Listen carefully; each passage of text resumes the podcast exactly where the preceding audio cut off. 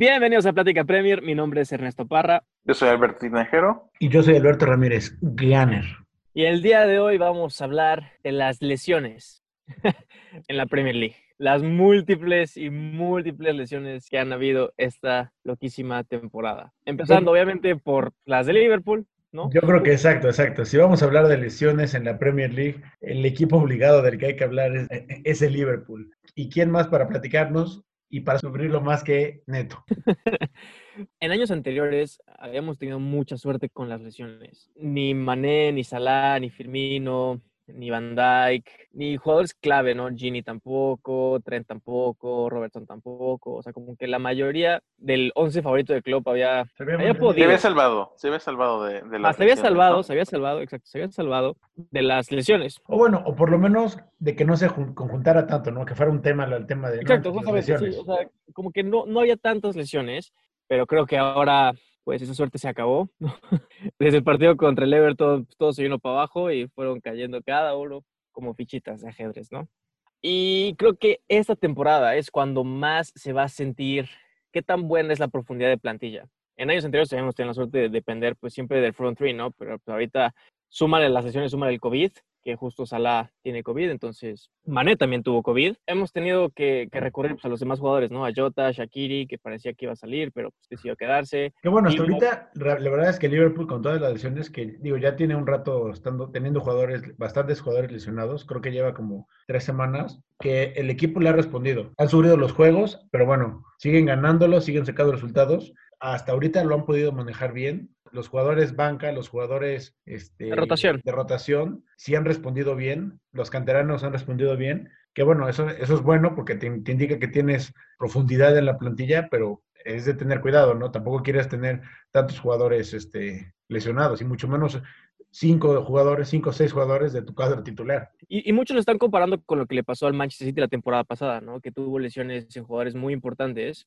y que pues justamente mostró de qué estaba hecho Guardiola dicen que ahora es el momento de club de mostrarnos de qué está hecho. Pero Albert, pues ya me dirás tú. Bueno, yo creo que ahorita el Liverpool la va a tener muy difícil. Especialmente esta temporada va a ser muy pesado lidiar con eso. Yo creo que incluso los clubes tenían eso en mente y el Liverpool hizo lo necesario para cubrir a Robertson. Y yo creo que el quedarse con Shakiri fue como un poco teniendo en cuenta eso, que podría uno tener diferentes bajas. Eh, lo mismo del COVID que ya decíamos, los partidos, si no es liga, es Champions y si no es la Copa. Entonces estás prácticamente jugando tres partidos en siete días. Y, e incluso aquí hasta, las lesiones más sencillas, o sea, los famosos knocks, o sea, te pueden pasar fractura eh, de un partido, ¿no? O sea, tuvo un knock en la rodilla, pues ya se perdió un partido de Champions. Cuando posiblemente, tal vez la temporada pasada no. Pero regresando a lo que significan las lesiones del City la temporada pasada contra Liverpool de esta temporada, afortunadamente el City nunca tuvo a su back four a toda su línea defensiva, pero sí, sí tuvo varias lesiones a lo largo de la temporada. Parece que hay unos jugadores de Liverpool que puede ser nada más de aquí a diciembre, pero pues aún así, diciembre siempre ha sido famoso por tener muchos partidos, por ser muy pesado para los futbolistas. Si no llegas en buena forma física, está la posibilidad de que te vuelvas a lastimar. yo creo que viéndolo desde ese aspecto, el Liverpool puede tener un poquito más problemas con lesiones que el City la temporada pasada. Yo les quiero preguntar algo. ¿Creen que el hecho de que haya Champions y haya Europa League perjudique a los equipos grandes y que eso haga que esta temporada sea un poquito más, más loca, llamémoslo así, ¿no? más difícil de predecir, con resultados increíbles y dramatiquísimos. Sí, sí, sí, sí. Yo creo que sí, y ya lo estamos viendo. De por sí fue una pretemporada muy corta, entonces, este, el, tema de agarrar ritmo, pues no, no te deja de, aún demostrar lo superior que puedes llegar a ser con otros, ¿no? Ahora, tema Champions, ahora sí que los mejores equipos son los que tienen a los jugadores en selecciones y están en competiciones europeas. Son los que tienen que viajar, se tienen que cansar más, se tienen que exponer más al virus, que ahorita lo hemos visto, creo que en esta fecha FIFA este, hubieron muchos temas de, de lesiones, COVID, este, el Neni, Luis Suárez se van contagiando, Salah, Salah- bueno, pero que hermano. Salah fue Bueno. de, de parranda. Ah, La Salah fue hermano. por, por la boda del hermano. Pero bueno, de todos modos, está saludable, puedes jug- podrías estar jugando, pero pum, En una de esas contagió con- él a el Neni, ¿no? O el Neni también haya ido a la boda. y es que eso es importante lo que dices, ¿no? O sea, el break internacional, si estamos en una pandemia en la cual supuestamente debemos tener pues la menor e- exposición, queda un poco ilógico que, Sí, que se que lleven a cabo sus eh, partidos. Ajá, al final son partidos amistosos de la Nations League que realmente no agregan nada, expones a jugadores realmente por nada. y súmale eso que no todas las selecciones llevan a cabo cierta planeación, ¿no? O sea, podemos ver el ejemplo de Aubameyang con Gabón, que llegaron a- al aeropuerto de Gambia, Gambia. eran las 4 de la mañana y todavía no pasaban. Súmale eso en mal sueño, súmale eso que después jugaste un partido importante, después vas a tener que regresar a Londres y que probablemente en cinco días vas a tener que volver a, bueno, en tres, cuatro días vas a tener que volver a jugar en Premier League contra un equipo que no tiene tantas, tantas bajas internacionales, llamémosle así, pues va a cobrar factura. Sí, y ese te va a afectar físicamente y que te expone muchísimo, realmente, y lo dijo Tony Cross hace, pues de hecho empezando esta fecha FIFA, dijo de que realmente son marionetas de la UEFA y de la FIFA, que nada más ven el negocio de ir a jugar a otros países, torneos que realmente no sirven para nada, en un momento crítico como ahorita, que bueno, a fuerza tienen, quieren que el, negocio se siga moviendo, ¿no? Entonces exponen a los jugadores aún más. Y digo, no son palabras mías, lo dijo Tony Cross, que yo creo que Claro. en el mundo del fútbol es alguien reconocido. Bueno, regresando a las lesiones, creo que el promedio, si no me equivoco, está en 5.5 lesionados por... Por equipo, Por sí, equipo. Y es lo que estaba pensando, digo, realmente Está no hay, cabrón. no hay equipo que se salve. Digo, Liverpool tiene nueve y digo, está cabrón, le está sufriendo. Pero neta, todos los equipos tienen un jugador importante lesionado o dos o tres jugadores. Dices, oye, realmente estamos en, en noviembre ya, inicio de la campaña no va ni la mitad y ya hay un chingo de, lesi- de lesionados. Es de llamar la atención, la verdad.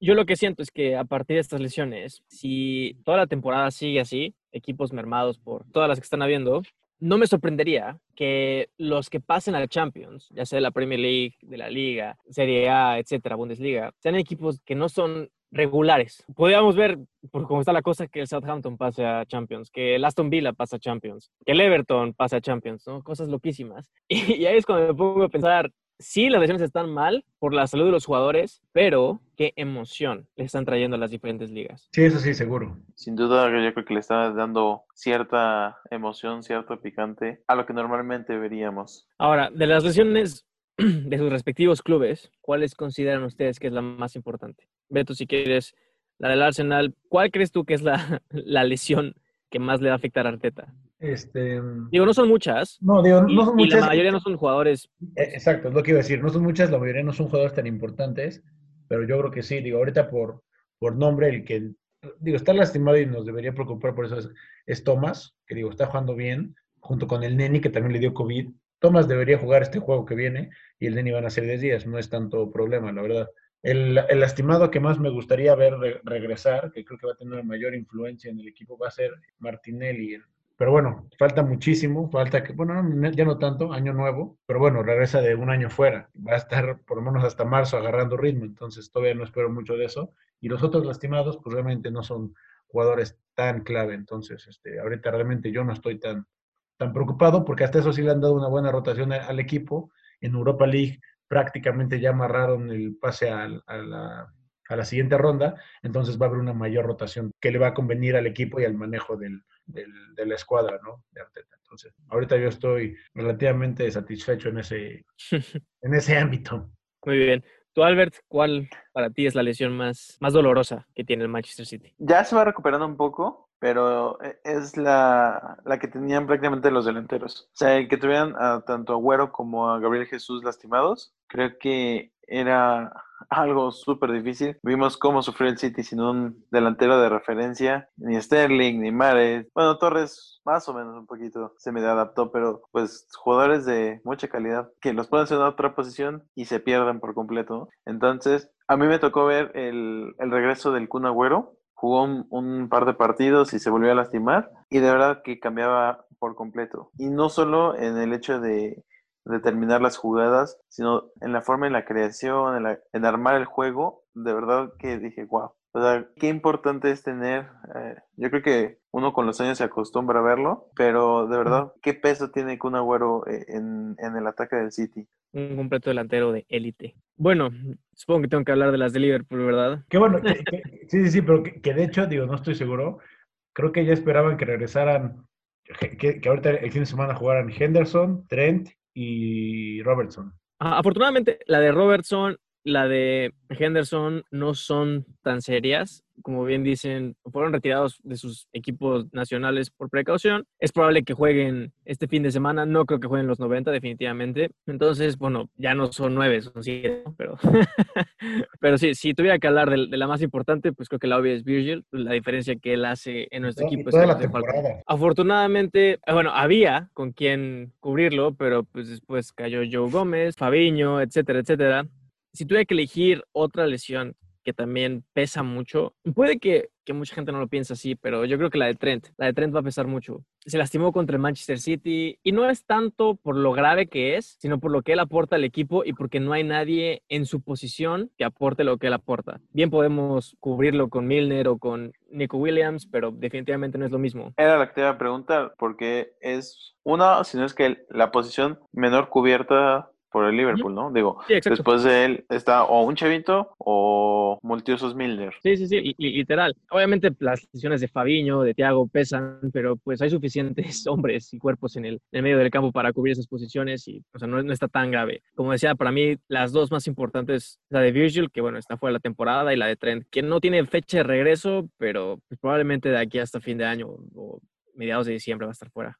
¿Alguna lesión importante? Yo creo que una de las más importantes que debemos eh, tener en cuenta, Danny Ings. Eh, no recuerdo si es este hasta año nuevo que regresa, pero sí recuerdo que tuvieron que hacerle una pequeña cirugía y pues sabemos que el Southampton, a pesar de que está jugando muy bien, lo quieras, sin Danny Ings, mm, yo creo que se les va a ver muy difícil. Aparte de rodilla, ¿no? Que es, él ha tenido muchísimos problemas en las rodillas. Cuando se rompió el, el, cruzado, justo el mismo partido en el que ya estaba de regreso, se volvió a lastimar el otro ligamento. Entonces sí, ha tenido una muy mala suerte. Pues bueno, muchísimas gracias por escucharnos. No olviden dejar su, su like, comentario. Díganos, este, ¿quién más falta que se lesione? Pero bueno, esperemos les guste. ¿Quién no les gustaría que se lesionara de su equipo? Cuéntenos qué lesiones son las más importantes, cuáles son las lesiones que más pesan. Les mandamos un muy fuerte abrazo. Recuerden seguirnos en Instagram, en Facebook, en Spotify, en YouTube como Plática Premier. Suscríbanse al canal, por favor, es gratis. Cuiden sus rodillas y les mandamos un muy fuerte abrazo a todos. Abrazo de gol, saludos cordiales. Hasta la próxima.